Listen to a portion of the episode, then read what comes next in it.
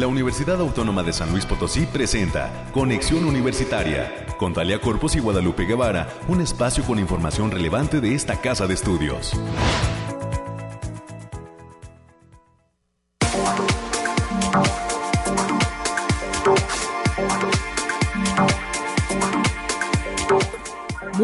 Buenos días, San Luis Potosí. Bienvenidas, bienvenidos amigos a este espacio de conexión universitaria en este lunes 9 de octubre del 2023. Gracias por el favor de su atención a toda la gente que está en sintonía del 88.5 de FM, del 1190 de AM y agradecemos a los amigos del Altiplano Potosino que están en sintonía de esta estación que se localiza en Matehuala, en el campus Matehuala de la universidad. 91.9 DFM. Nosotros transmitimos en vivo conexión universitaria desde Arista 245 en el centro histórico de la capital potosina y agradecemos a toda la gente que está en sintonía de la radio de la UASLP. Si va circulando por las calles y avenidas de San Luis Potosí, pues esperemos que lo haga de manera tranquila, que no le toque mucho tráfico y si es así, pues muchísima paciencia porque los lunes siempre, pues siempre todo el mundo quiere llegar temprano. Y si está en casita, bueno, pues disfrutando de, de su desayuno, quizá tomando un cafecito, que sea lo mejor para este arranque de semana que está con toda la fuerza de eh, esta casa de estudios, por supuesto siguiendo este, eh, pues lo que es este semestre para todos los jóvenes que están en las distintas carreras de esta casa de estudios, de esta Universidad Autónoma de San Luis Potosí. Hoy vamos a tener un programa, como ya lo sabe y es costumbre, muy variado. Estaremos recibiendo a los amigos del Bariclima a través de nuestra compañera Alejandrina Dalemese con todo lo que implica los detalles del clima. En unos minutitos más estaremos con ella escuchando pues qué nos depara. Se ha soltado el frío, mucha gente está muy contenta porque ya se nos va el calor, ya por fin se siente este asunto del otoño y eh, pues estaremos conociendo cuáles serán las condiciones climáticas en los próximos días con nuestros amigos del Bariclim. Tendremos todas las noticias universitarias, qué pasó en esta entrega del premio Peyote y qué es lo que viene también en, lo que es el sexto Festival de Cine de la USLP, que resultó todo un éxito. Esperemos que haya tenido oportunidad de venir al edificio central el pasado viernes a disfrutar de este cierre tan eh, emotivo que tuvo el sexto Festival de Cine de la USLP. América Reyes nos estará contando y todo lo que viene para esta semana en relación a eh, actividades académicas de esta universidad que octubre pues bueno viene muy cargadito de eh, eh, cuestiones organizadas por esta casa de estudios. También estaremos platicando con un viejo conocido de los micrófonos de esta radio universitaria, con el doctor Fernando Díaz Barriga. Él es integrante de la Facultad de Medicina, va a hablar sobre las implicaciones para San Luis Potosí de este proyecto que quieren echar a andar desde el gobierno estatal. Monterrey 6, vamos a conocer cuáles son las implicaciones de querer llevar agua de San Luis Potosí a esa ciudad o a ese eh, vecino estado de Nuevo León. Vamos a conocer pues qué es lo que están pidiendo los expertos, la voz de los expertos y más adelante el doctor Fernando Díaz Barriga estará platicando con nosotros. También mañana es Día de la Salud Mental, Día Internacional de la Salud Mental. Hoy estaremos conociendo pues eh, cuáles son esos retos en torno a la salud mental en este siglo XXI, pasados por una pandemia y pues también con eh, muchas situaciones en distintos países, en distintas latitudes al respecto pues de, lo que es eh, eh, la manera en que los seres humanos nos hemos venido desarrollando en este mundo. Más adelante estaremos platicando con la maestra Guadalupe Rodríguez Ferretis, asesora del proyecto de salud mental comunitaria de la Coordinación, Extensión y Responsabilidad Social allá en la Facultad de Psicología. Eh, vamos a conocer cuáles son esos grandes retos en torno a la salud mental en este siglo XXI. Y bueno, también recibiremos para el cierre de este espacio de conexión al maestro Pedro Mendiola, integrante de este del Centro eh, Cultural Caja Real. Se viene para el Centro Cultural Caja Real la apertura de territorios, una exposición fotográfica de Santiago Arau y bueno, Pedro Mendiola nos va a platicar respecto a esta muestra que será exhibida en el Centro Cultural Caja Real. Han trabajado ya pues bastante en el montaje y está prácticamente lista para ser abierta esta muestra a partir del 12 de octubre. Ya nos platicarán nuestros compañeros y amigos del Centro Cultural Caja Real eh, qué es lo que tienen proyectado para la muestra que estarán eh, eh, arrancando a partir de este 12 de octubre. Es lo que vamos a tener, por supuesto, los temas nacionales en relación a lo que pasa con las instituciones de educación superior del país, los temas de ciencia en relación a todo lo que sucede en cuanto a investigaciones por todo el mundo. Y bueno, eh, pues la línea telefónica abierta para que usted en esta mañana de lunes se comunique con nosotros, nos deje sus comentarios. 444 826 1347 444 826 1348 agradecemos al todo el gran equipo que hace posible la transmisión de este espacio de conexión.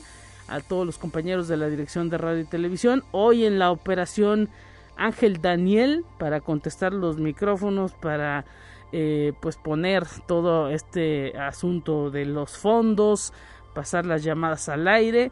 Muchísimas gracias Ángel Daniel, al productor Efraín Ochoa que está también por ahí presente, ya con calor el productor Efraín Ochoa quitándose el suéter. Bueno, pues eh, esperemos eh, a, toda la gente que se comunique y que nos deje también sus comentarios a través del Messenger. Tenemos un Messenger en eh, la red social de Facebook. Ahí recibimos todos sus comentarios dejamos también todas las evidencias de las personas que vienen a cabina aquí en la radio de la UASLP y agradecemos todos sus me gusta y eh, por supuesto también todas sus preguntas ahí en los comentarios de las fotografías. De esta manera damos forma a conexión y arrancamos con los detalles climáticos.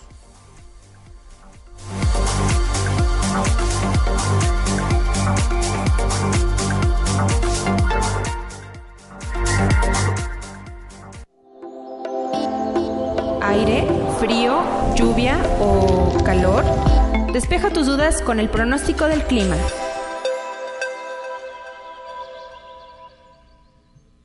Estamos listos, escuchando a Alejandrina Dalemese. Bienvenida Alejandrina, ¿qué tal?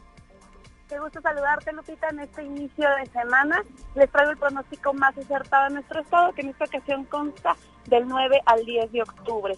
En general, para esta semana tendremos en nuestro estado cielos medio nublados con espacios de sol de importancia. Estas condiciones se presentan debido a la interacción del Frente Frío número 4 con la depresión tropical número 17, que en conjunto fomentan potencial de precipitaciones, especialmente en zonas de la sierra, sobre todo de la región media y huasteca. Por otro lado, se marca un descenso de temperatura, sobre todo marcado para el altiplano y la zona centro. Ahora, en el altiplano potosino estarán con temperaturas máximas de 24 grados centígrados y mínimas de 14. Cielos mayormente nublados con lapsos de sol dispersos. Se prevén vientos moderados de 15 kilómetros por hora y ráfagas que pueden superar los 30 kilómetros por hora. También habrá potencial de precipitaciones para este martes, principalmente en zonas de la sierra, en donde se esperan descensos marcados de temperatura. Ahora en la zona media estarán con temperaturas máximas de 27 grados centígrados y mínimas de 16 Cielos mayormente nublados con espacios de sol dispersos. Esperamos vientos ligeros de 10 kilómetros por hora y ráfagas moderadas que pueden superar los 20 kilómetros por hora. También habrá potencial de precipitaciones generalizadas para este martes, así como descensos de temperatura, sobre todo en las zonas de la sierra. En la Huasteca Potosina se presentarán temperaturas máximas de 31 grados centígrados y mínimas de 22. Espacios de sol de importancia en la mayor parte y cielos nublados se esperan vientos ligeros de 15 kilómetros por hora y ráfagas que pueden superar los 15 kilómetros por hora. Habrá potencial de precipitaciones principalmente en zonas de la sierra y en la Huasteca Sur. Ahora, en la capital Potosina se presentarán temperaturas máximas de 26 grados centígrados y mínimas de 12. Cielos mayormente nublados con lapsos de sol importancia. Habrá vientos moderados de, de 10 kilómetros por hora y ráfagas moderadas a fuertes que pueden superar los 20 kilómetros por hora. También se espera potencial de precipitación y sobre todo para el martes y, el mismo vendrá acompañado por un descenso marcado de temperatura. Ahora, nuestras recomendaciones para estos días, Lupita, es avisarles que el factor de radiación ultravioleta se encuentra a nivel moderado, por lo que se presenta un potencial de precipitaciones en la mayor parte de nuestro estado, especialmente en zonas de la sierra, y se espera un descenso de temperatura bastante marcado, sobre todo para el martes.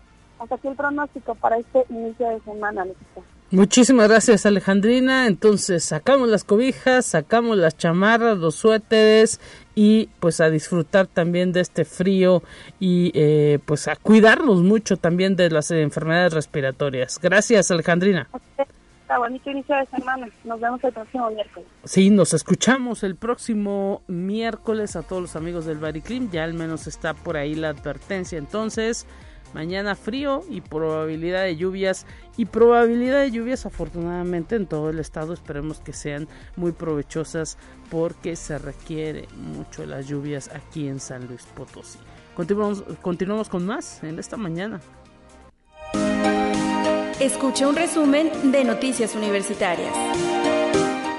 América Reyes ya presente, usted la escucha por ahí eh, ya eh, lista. Bienvenida América, ¿qué tal?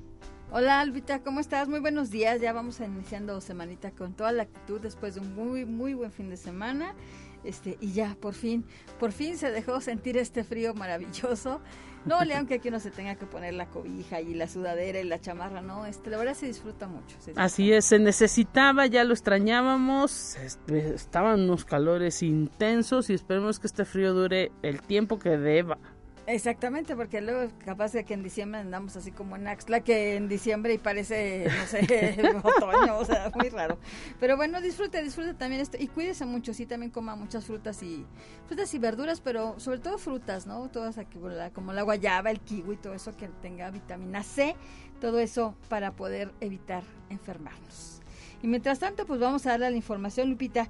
Y la Clínica de Litigio Estratégico de la Universidad Autónoma de San Luis Potosí alcanzó un logro jurídico significativo al reunir a una familia de refugiados reconocida como tal en México. Este hito legal marca el primer caso registrado en San Luis Potosí y ha sido reconocido por la Agencia de la UNO para Refugiados, la ACNUR.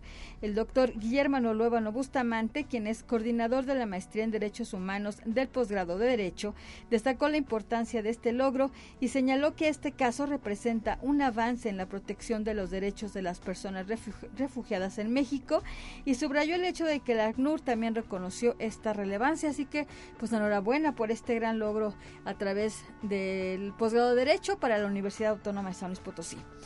Y una gran fiesta resultó la clausura del sexto Festival de Cine UASLP, donde la primera actriz mexicana, María Rojo, fue galardonada con el premio Peyote que recibió de manos del rector de la Universidad Autónoma, el doctor Alejandro Javier Cermeño Guerra, quien además le otorgó un reconocimiento por más de seis décadas de trayectoria artística.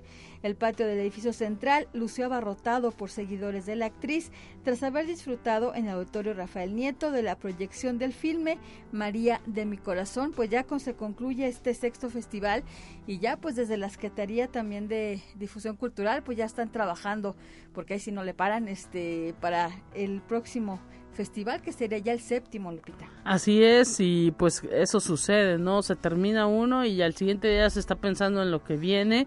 Esperemos pues que ahora sí que con esa antelación que se hacen las las planeaciones de este festival tan importante para la universidad pues eh, sea también la respuesta del público porque cada vez hay pues ahora sí que mayor participación eh, de, de personas observando, conociendo las historias de lo bueno que es el cine mexicano y sobre todo que se va ampliando, Lupita, que ya, ya estuvo en, en, otros campus de esta casa de estudios y que pues y se vayan sumando más también. Eso es lo importante. Así es. Y la Facultad de Enfermería, a través de la Unidad de Cuidados Integrales e Investigación en Salud, cuenta con el servicio del módulo de control prenatal y del cual es responsable la, pasante en enfermería Aranza Ortiz, quien explicó que en su mayoría se atiende a mujeres que carecen de seguridad social en algún sistema de salud, aunque también se puede brindar seguimiento a quienes sean derechohabientes para llevar el control prenatal durante el embarazo. Esto es parte de los servicios que ofrece la Unidad de Cuidados Intensivos y este, Investigación en Salud, la UCIS, ya muy reconocida con todos los servicios que, que ofrece a la población en general y sobre todo con que tiene cuotas bastante, bastante módicas. Mira. Y María Cristiana María Cristiana Castro Baños, estudiante de la licenciatura en diseño industrial de la Facultad del Hábitat de esta casa de estudios, resultó ganadora del segundo lugar del premio de diseño James Dyson Award, uno de los reconocimientos internacionales más importantes en materia de diseño. El proyecto del estudiante del séptimo semestre es un deshidratador casero mezclado con un purificador de agua, el cual ha denominado Food Drop. Este es un desarrollo impulsado en la materia de ecodiseño y que fue ideado gracias a diversas lecturas de libros de ecotecnia para realizar un trabajo para obtener una calificación final y pues bueno resultó ganadora y enhorabuena por estos por estos logros a través de las diferentes eh, facultades de esta universidad. Y la secretaria bueno vamos adelantando un poquito acerca de la plática que vamos un reto más vas a tener con, con el maestro Pedro Mendiola. Y la Secretaría de Difusión Cultural en conjunto con BBVA México presentan territorios exposición fotográfica de del artista mexicano Santiago Arau y que va a estar disponible en el Centro Cultural Universitario Caja Real del 12 de octubre de 2023 al 21 de enero de 2024. Esta colección se compone de más de 100 imágenes, resultado de siete años de trabajo, tiempo en el cual el artista recorrió 33.302 kilómetros del territorio mexicano y en los que capturó con pericia documental y curiosidad artística escenas que reconfiguran el paisaje aéreo y terrestre el horario del Centro Cultural Caja Real es de martes a sábado de 10 de la mañana y hasta las 6 de la tarde y los fines de semana de 10 de la mañana y hasta las 14 horas. La entrada, como saben, es completamente libre. Y el día de hoy arranca y te va, va a tener duración hasta el 13 de octubre la primera semana UASLP Sostenible. Este es un evento organizado por la Agenda Ambiental que cumple 25 años de labor. Las actividades prometen ser un espacio de reflexión, aprendizaje y acción en pro del desarrollo sostenible. Y ahorita a las 9 de la mañana ya se están exhibiendo carteles de proyectos de los integrantes de la maestría en ciudades sostenibles, así como del programa multidisciplinario de posgrado en ciencias ambientales. Esto es en el corredor del aula magna de la Facultad de Ingeniería. Y a la una de la tarde se va a realizar el panel Alianzas Académicas y ODS en el mismo sitio con entrada libre. Y también, por otro lado, la División de Desarrollo Humano está invitando a la conferencia presencial Sensibilización de Cáncer de Mama. Esto va a ser el próximo miércoles 25 de octubre en un horario de 9 a 10 de la mañana en la torre administrativa, piso 3, en la sala de desarrollo humano. La invitación es para toda la comunidad universitaria, pero sí se requiere un registro previo a este y pueden mandar un correo a capacitación.ddh.uaslp.mx o bien pueden marcar el teléfono 4448 26 23 300, la extensión es la 7960, Lupita. Pues atención con todas estas actividades, América, que se vienen también en este mes de eh, eh, que se está siempre recordando que hay que prevenir el cáncer de mama, sobre todo en las mujeres, aunque también se presenta en los hombres. Vamos a pues estar pendientes de todas las actividades que las entidades de la universidad estarán llevando a cabo. Muchísimas gracias por el reporte. Mañana que te vuelvan a escuchar. Así es, buen día, cuídese mucho y abríguese. Gracias, América Reyes. Continuamos con más en esta mañana.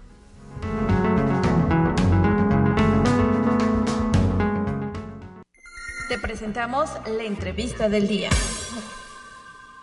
Arrancamos en este espacio de conexión, eh, pues todo lo que tiene que ver con las entrevistas. Vamos a recibir en primera instancia en la línea telefónica con muchísimo gusto al doctor Fernando Díaz Barriga, investigador de la Facultad de Medicina, integrante del grupo universitario del agua, que hace algunos días pues hicieron un posicionamiento al respecto de este proyecto Monterrey 6, así se ha denominado, que implica pues que parte del eh, agua de un río que pasa por San Luis Potosí sea llevada a la ciudad de Monterrey.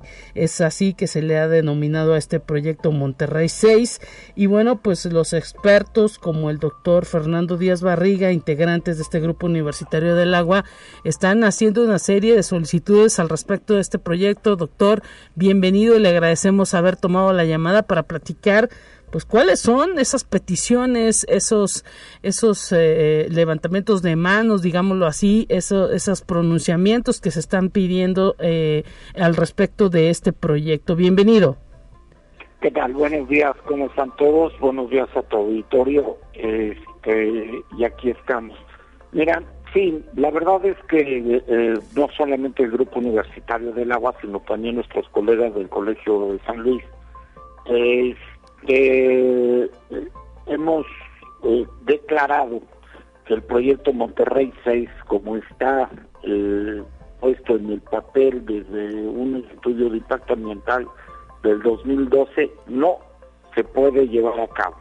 Así no se va a llevar a cabo. ¿Y por qué soy tan afirmativo y a lo mejor suena arrogante decir que no se va a llevar a cabo?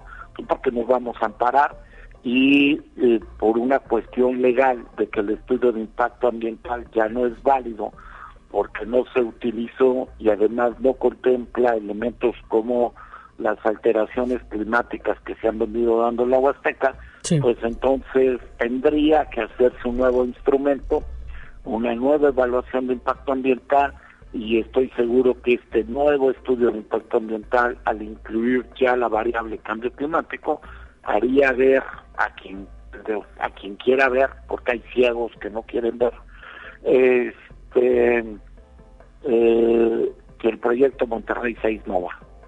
Y no va porque los ríos no tienen agua. La Huasteca es la zona más impactada por cambio climático en nuestro país en términos de poca lluvia y mucho calor. Y ambos elementos eh, afectan principalmente a los ríos que eh, son las venas de la Huasteca, ¿no? Pues no hay que dejar sin agua la Huasteca y este, en, momentos de alteración climática. Ahora, esto no afecta a Monterrey. Es increíble, increíble. Pero el proyecto Monterrey 6 no es para que Monterrey tenga agua. Monterrey tiene agua. Lo que pasa es que se la regalan a las industrias. Desde el punto de vista del derecho humano al agua, quien tiene que recibir el agua de Monterrey antes que nadie, pues son los regios. Primero es la población y después son las industrias. Una sola empresa, la cervecera Heineken de Monterrey, gasta al día tanta agua como llegaba al día agua del Realito a la ciudad de San Luis Potosí. Nada más para que vean el volumen de agua que gasta una sola empresa de las centenas de empresas que tiene Monterrey. Entonces, si el gobierno de Nuevo León no quiere ejercer el derecho humano al agua en Monterrey, no tiene por qué venir a despotricar contra el derecho humano al agua a Tamaulipas, Veracruz, San Luis Potosí y Querétaro, que son las cuatro entidades que se surten del agua que finalmente se llama Río Pánuco. Exacto. Y bueno, eh, doctor, ahora sí que, eh, pues ustedes como grupo de expertos, la propia universidad ha alzado la voz. Eh, hay que volver a hacer los estudios. la realidad parece que no, no, no permea dentro de las autoridades. Los propios ciudadanos aquí en San Luis Potosí día a día vivimos este asunto del tandeo, vivimos el asunto de que mueves la llave y no sale agua. Ah, sí, no, bueno, además Monterrey tiene otro problema, ¿eh? En Monterrey hay una lógica, así como tipo primer mundo, que el agua literalmente le llega, o sea, le llega directamente, casi nadie tiene aljibes en Monterrey. O sea, por eso no pueden hacer tandeo, porque si tienen tandeo, este, Monterrey se quedaría uno o dos días sin agua. Que en el caso de San Luis Potosí, al ser una costumbre los aljibes, bueno, pues sí te aguantas dos días sin agua, pero, pero el aljibe tiene agua almacenada. Entonces, por eso Monterrey tiene dos problemas de infraestructura primero le dan el agua a la industria y después no pueden hacer tandeo porque la gente no tiene aljibe, pues claro que tienen problemas de agua, pero no es por falta de agua. Entonces, que arreglen sus eh, eh, infraestructuras primero, que arreglen su política primero, que asuman el derecho humano al agua y que después vean de dónde pueden traer agua. Y, y, he hablado con expertos, porque yo no soy un experto en lo que te voy a decir, pero ellos dicen que es más fácil llevar agua a Monterrey del mar que del río Pánuco. Porque el río Pánuco va a estar sujeto a estiaje, va a estar sujeto a tener poca agua. Claro. Entonces eso va a tronar su infraestructura de bombas desde el Pánuco hasta Monterrey. En cambio, una distancia un poquito más, ellos pueden llevar agua del Golfo de México a Monterrey. Van a tener que limpiar el agua del río Pánuco, porque el agua del río Pánuco no es potable. Claro. La tienen que limpiar. Bueno, pues que limpien el agua del mar. Y tan tan, y se acabó, no hay problema, y, listo, ¿no? Pero parece un proyecto que por donde le veamos es ocurrencia de algún político de oficina ignorante de los ecosistemas y de los derechos humanos. Ah, ah, pues eh, ha habido algún pronunciamiento, doctor, que usted haya escuchado a favor de, eh, pues, por supuesto, distinto al, al, de la ciudadanía, porque la ciudadanía está, pues, prácticamente del lado de los expertos en, en ese sentido, porque le digo, vivimos todos los días aquí en la capital y ya también en la zona media y ya también en la Huasteca, pues, esta problemática del agua la, la, Huasteca tiene un problema de agua peor que el de la capital, porque en la capital todavía tenemos agua subterránea. La Huasteca no tiene fuentes de agua subterránea, no hay acuíferos en la Huasteca. Entonces se tienen que surtir sí o sí de los ríos. Entonces, eh, eh, es que la gente tiene que entender, toda la gente tiene que entender que no importa dónde esté la toma del río, no importa si está en Veracruz, si está en Tamaulipas o está en San Luis Potosí, la toma del supuesto Monterrey 6. Pero va a jalar agua del río Pánuco. Tú jalas agua del río Pánuco y jalas agua de todo, de, del agua que es gradiente arriba. El gradiente arriba, el Pánuco, se llama Río Valles. ¿Y aquí en surte el río Valles? Pues a Ciudad Valle y a toda la Huasteca Centro.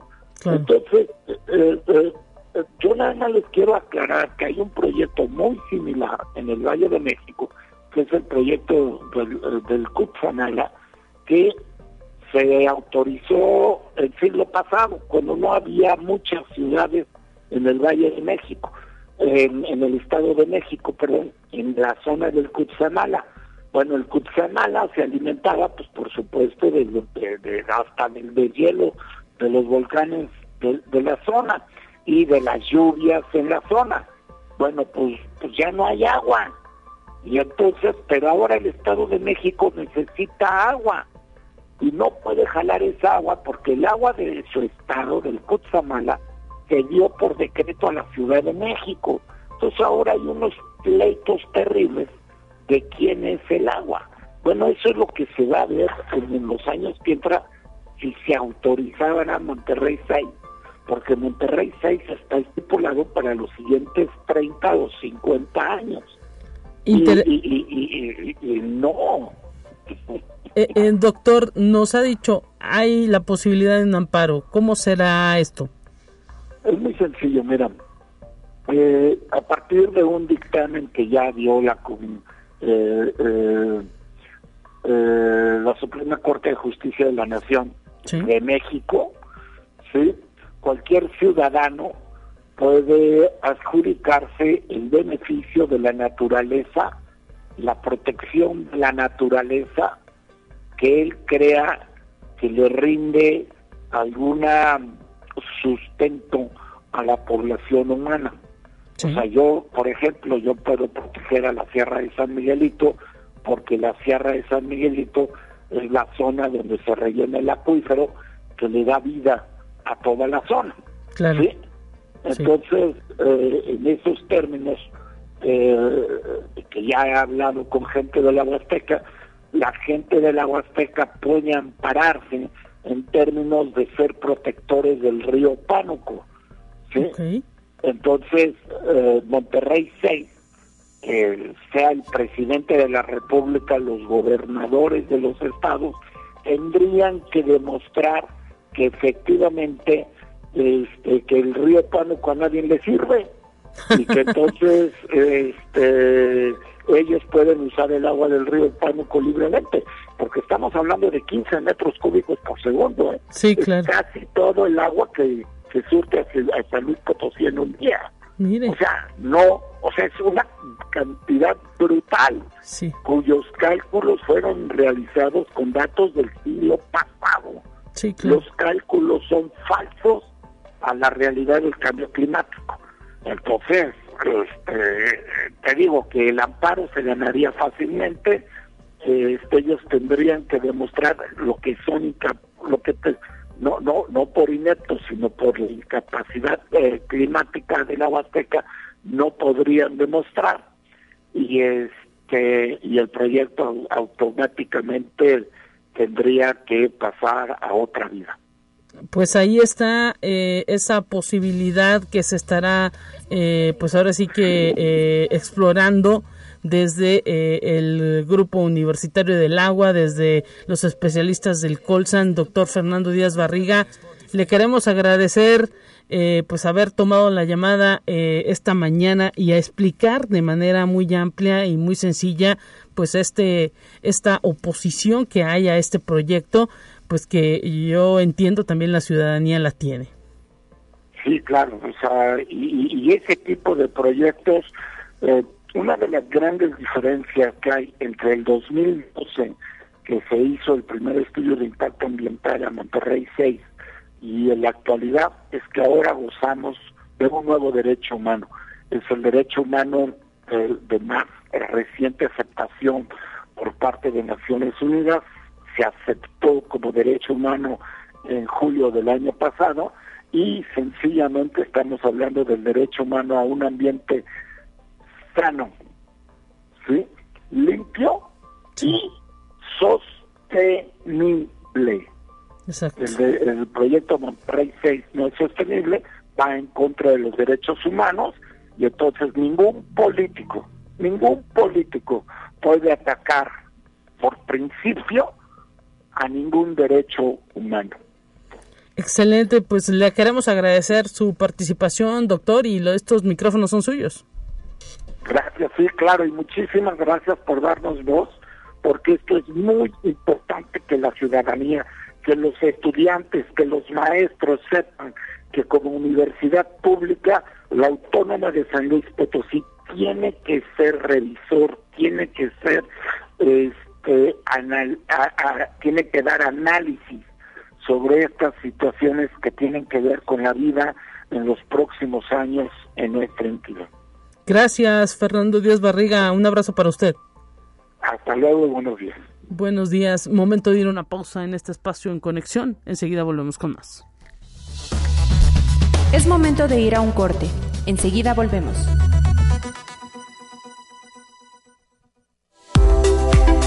Continuamos en conexión.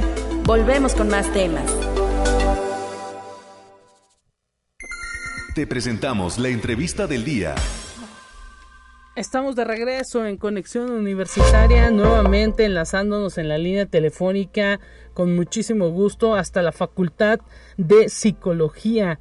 Vamos a, saludar a expertos de esa entidad de la Facultad de Psicología para hablar pues eh, de un eh, tema que tiene que ver con la salud eh, mental la salud mental que mañana es pues día internacional de la salud mental vamos a recibir a la maestra Guadalupe Rodríguez Ferretis asesora del proyecto de salud mental comunitaria de la Coordinación de Extensión y Responsabilidad Social, el CERS, allá en la Facultad de Psicología.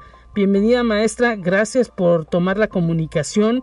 Un gusto tenerla en la línea y agradeciéndole también la posibilidad de escuchar a, eh, su conocimiento, hacia, de permear su conocimiento hacia toda la comunidad universitaria y hacia los radioescuchas. ¿Cómo está? Hola, muy buenos días, muy bien, muchas gracias. Este, pues, de que me hayan vuelto a invitar para hablar de un tema sumamente importante que es la salud mental. Así es, hay grandes retos en este siglo XXI luego de haber eh, pues vivido prácticamente en todo el mundo un asunto pues tan complicado como fue la pandemia de COVID-19 pues sacó muchas cuestiones que tienen que ver con eh, este tema de la salud mental que no habíamos considerado previo a esta situación del COVID y que ahora pues eh, eh, tenemos que tomar más en cuenta dentro del desarrollo de vida que cada uno tenemos en este planeta. Sí, claro que sí. Creo que la pandemia vino a visibilizar todo eso y, y creo que fue de alguna manera una oportunidad, ¿no? hoy en día estamos hablando de que existen pues, altos índices de suicidio, también de depresión y ansiedad, y que esos temas se agudizaron después de la pandemia. Entonces, hablar de salud mental hoy en día pues se convierte en prioritario, sobre todo porque estamos hablando de un derecho, ¿no? Un derecho humano que al que todas y todos deberíamos de acceder, pero lamentablemente hay condiciones que, que limitan esa accesibilidad y sobre todo la materialización del mismo, ¿no? y de ahí que el tema de, la formación de psicólogos y psicólogas es sumamente importante porque eso ayudaría a garantizar y a materializar ese derecho humano. Así es, no es una pues garantía el hecho de que existan psicólogos para atender, más bien eh, eh, pues tenemos que tomar cada vez mayor conciencia de que necesitamos de estos profesionistas y de que también uno como ser humano tiene que acercarse a ellos. Sí, exactamente. Sobre todo, eh, algo que se está trabajando mucho desde la Facultad de Psicología es un ejercicio desde la promoción y de la prevención. ¿Qué implica la promoción? Pues implica ah, acompañar a las personas, no necesariamente cuando ya están en un estado de enfermedad, sino más bien generar espacios de encuentro colectivos, sociales, en los cuales las personas puedan agenciarse de su derecho a la salud mental, sin dejar de lado que hay otras condiciones que determinan muchas veces el, el ejercicio de ese derecho a la salud mental, pero que entendemos que las personas tienen herramientas o pueden desarrollar herramientas que les puedan ayudar a, conservar esos estados de bienestar, sobre todo en este momento que a pesar de que pensamos que ya la, pandemia ha terminado, pues la pandemia terminó en, el tema de, del número de, personas que están este, con, con el síntoma, con la enfermedad, pero ¿qué viene después? Sobre todo, hablar de salud mental implica hablar de un proceso dinámico y constante, ¿no? Que en todo momento se debe estar accionando sobre ella para que entonces podamos generar mayores eh, estados de bienestar en las personas a nivel individual, pero también social. ¿Cómo pues hacemos esta situación de eh, entender pues eh, que a nuestra mente, cómo hacemos esta, esta vida atendiendo a nuestra mente, ¿Qué, qué tenemos que hacer, cuáles tienen que ser, pues ahora sí que las rutinas, la educación, no sé, ¿qué nos recomienda? Yo creo que ahí es clave el tema del autocuidado. El autocuidado se materializa un poco con esas acciones que nosotros hacemos a partir de la toma de conciencia de de quiénes somos y, los elementos que nos atraviesan y, las cosas que podemos accionar de, sobre nuestra vida. y el tema del autocuidado sí o sí va vinculado también con un cuidado social. Entonces, cuando hablemos eh, de mejorar eh, o de promover eh, el bienestar emocional y mental de las personas, tendríamos que hablar de con qué herramientas las personas cuentan, qué cosas se puede hacer para conservar esos estados de bienestar, que pueden ser cosas tan sencillas como salir a caminar, la buena alimentación, fortalecer los, los vínculos sociales, el tema de la comunicación con las demás personas, o sea, son elementos que pueden ir ayudando a mantener un estado de bienestar, pero también hacer un poco eco con lo que pasa en lo social, ¿no? Con lo que los contextos donde nos desenvolvemos y cómo es que habrá que accionar desde ahí para para que tengamos un colchón que nos permita este sentir eh, o una red que nos permita mantenernos o ayudar a mantener esos estados de bienestar, que tiene que ver con condiciones estructurales que deben de estar ahí este pues obviamente subsanadas de alguna manera para que las personas podamos podamos conservar esos estados de bienestar. Es por eso que ahora en el, en el proyecto de salud mental comunitaria estamos tratando de romper con esas barreras de, de, de, la infraestructura y salir a los espacios donde las realidades sociales son muy distintas a lo mejor de lo que pasa aquí en la capital y entonces dar respuesta y acompañar a esas necesidades sociales en torno a la, a la salud mental. a los dentistas nos dicen hay que visitarnos, hay que visitarlos eh, al menos una vez cada seis meses. Los médicos dicen, bueno, pues eh, hay que al menos visitar al médico una vez al año. Em, los psicólogos, ¿cuándo hay que ir a verlos? Bueno, hay, de dos. O sea, la primera es que puedes ir ya cuando estés en un estado de, malestar emocional, pero esperarnos hasta ese punto puede ser a, a veces este complicado. el pronóstico puede ser complicado, ¿no? Y el pronóstico puede estar ahí un poquito eh, pues, sujeto, ¿no? Pero eh, lo que se recomienda es que podamos acercarnos incluso para conocernos, no necesariamente cuando ya nos sintamos mal. O sea, podemos, en este momento alguien de, que nos está escuchando y bueno, a lo mejor quisiera entender un poquito más, eh, incluso cómo son mis estados de bienestar, pues acudir a una orientación psicológica, no necesariamente a una psicoterapia, sino a una orientación psicológica que te permita monitorear cómo te encuentras en lo emocional, también en lo mental y cómo eso te influye en lo social, ¿no? O sea, creo que te puedes ir acercando. Se piensa que la psicología solamente es como un, algo que tienes que adquirir cuando ya está la problemática y, no la psicología puede ayudarte en todos los procesos del desarrollo, ¿no? y acercarte a una orientación cuando ya existe algún malestar, entonces a lo mejor ahí ya apremia un poco más el hecho de que te acerques pero si alguien me está escuchando por ahí, pues yo les recomendaría que no tengan como ese temor a acercarse y, acudir simplemente a una orientación psicológica que les permita monitorear cómo se encuentran. Y bueno, maestra Guadalupe Rodríguez Ferretis, a través de este proyecto de salud mental que tiene el CERS, eh, ¿hay posibilidad de que la comunidad externa a la universidad se acerque?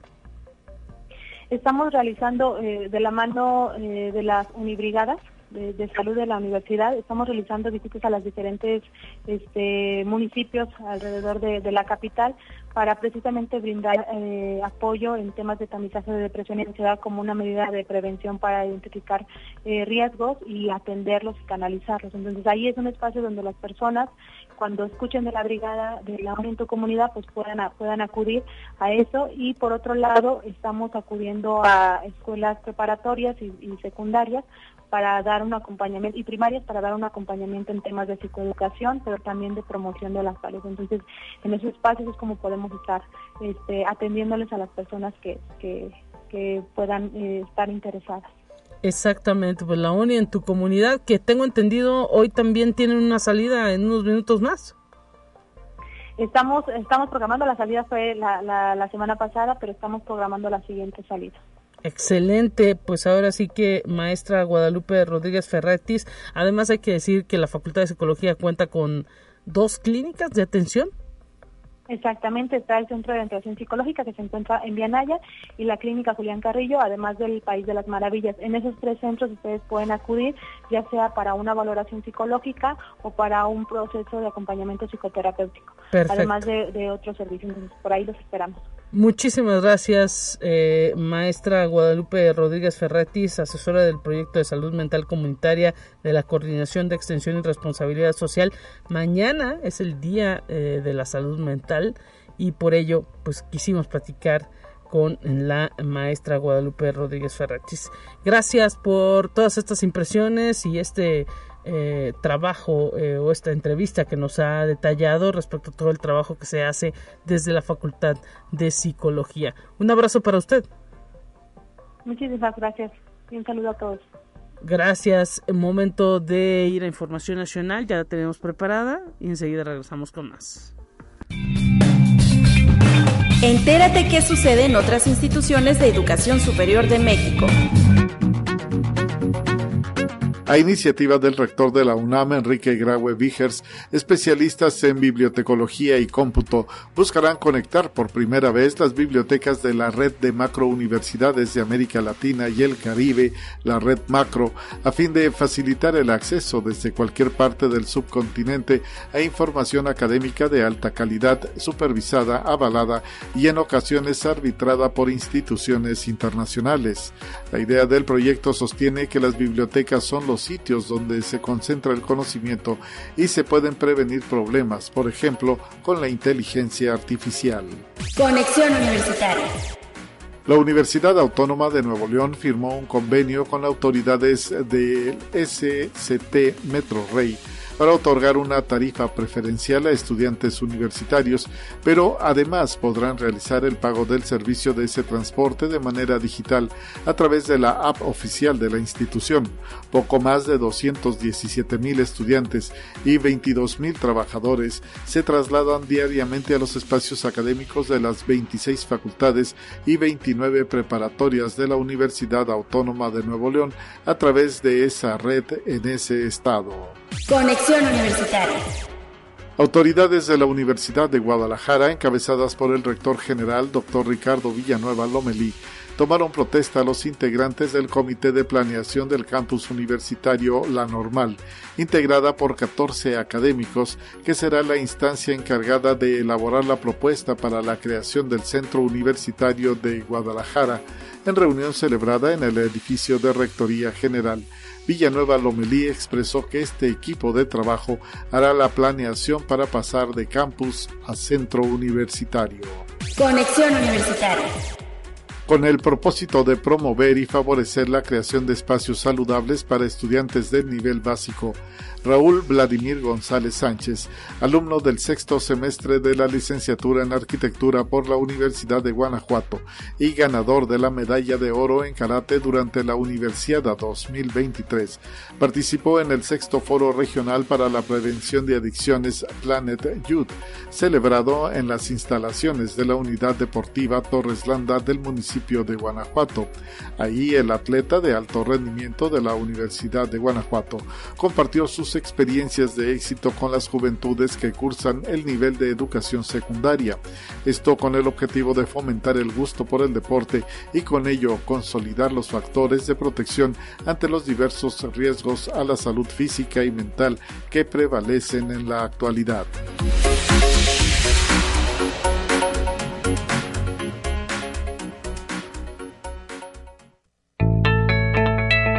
La UNI también es arte y cultura.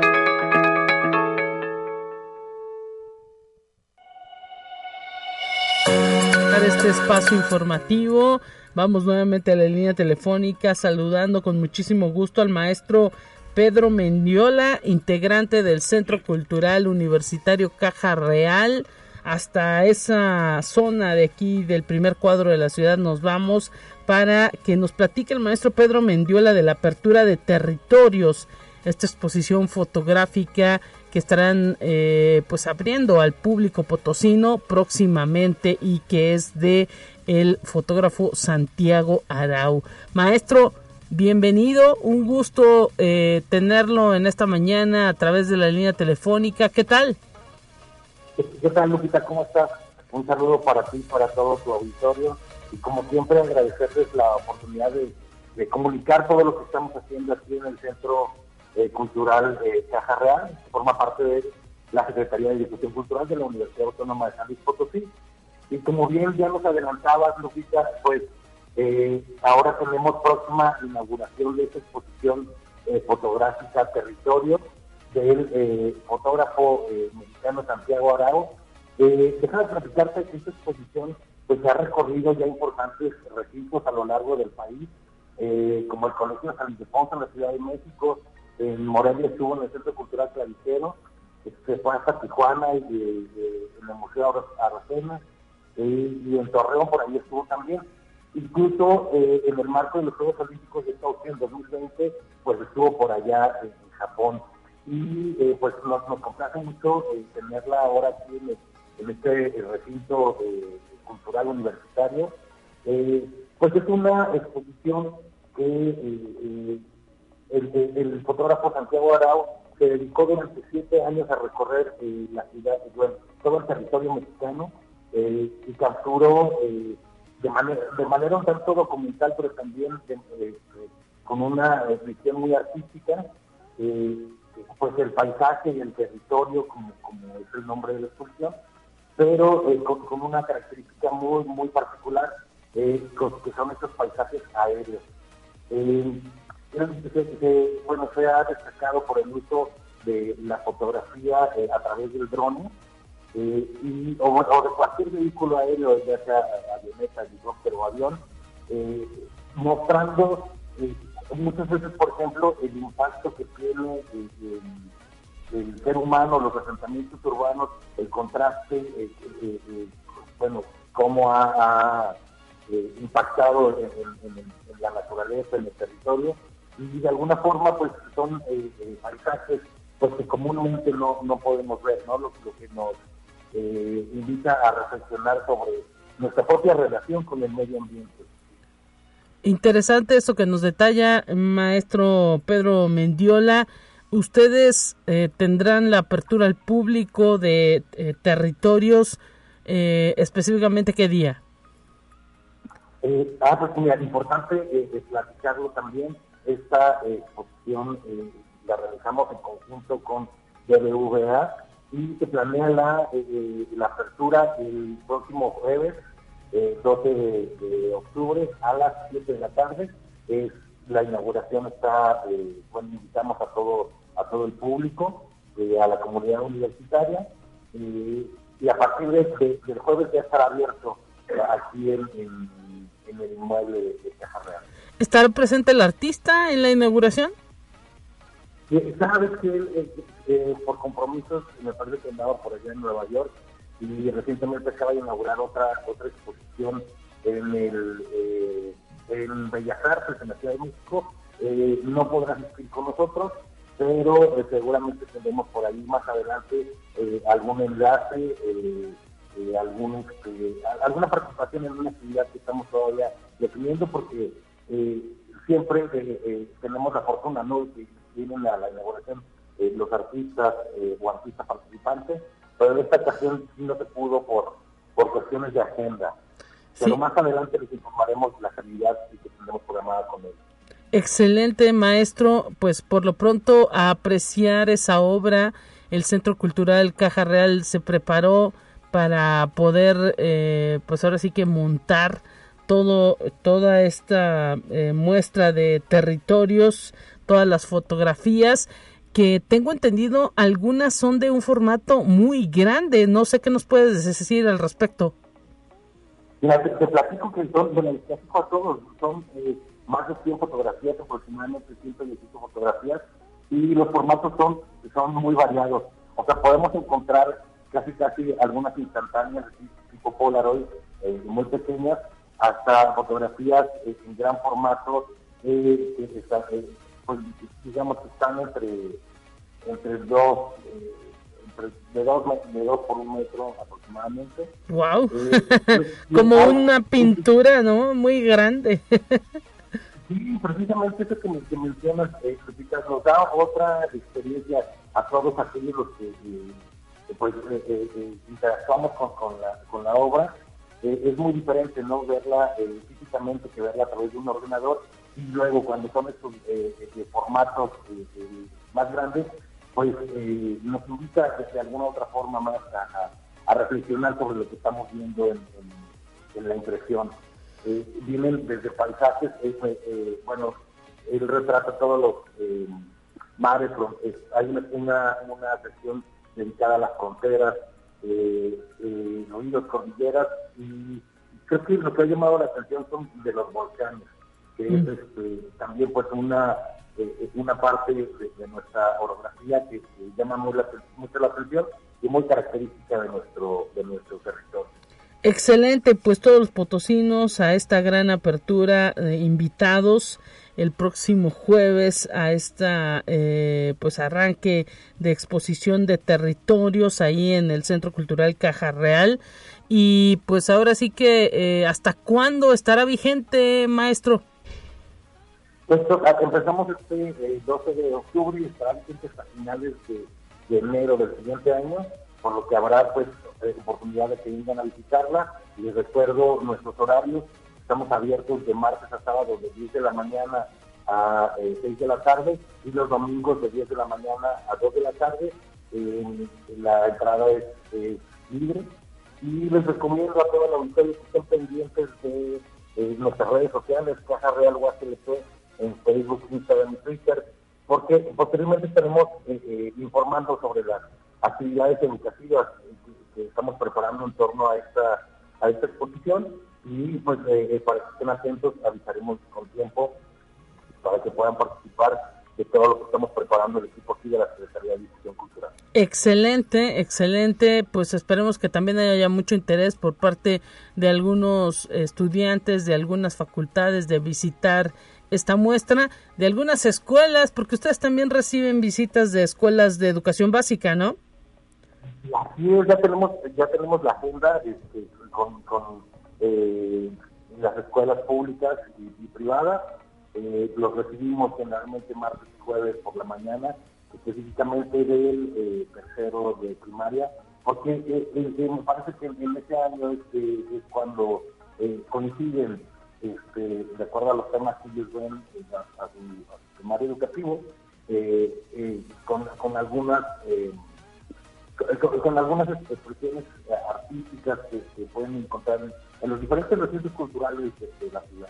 Excelente, pues maestro Pedro Mendiola, integrante del Centro Cultural Caja Real, muchísimas gracias por estar presente en estos micrófonos de la radio de la USLP. Un abrazo para usted y pues estaremos siguiendo esta muestra territorios ahí en el Centro Cultural. Hasta pronto. Gracias, Lupita, gracias a todo el auditorio y los esperamos. Un saludo para todos los amigos del Centro Cultural Caja Real que siempre pues están pendientes de este espacio. Momento de decir adiós a través de conexión. Mañana mi compañera Telecorpus en estos micrófonos. Pásela bien. Hasta pronto.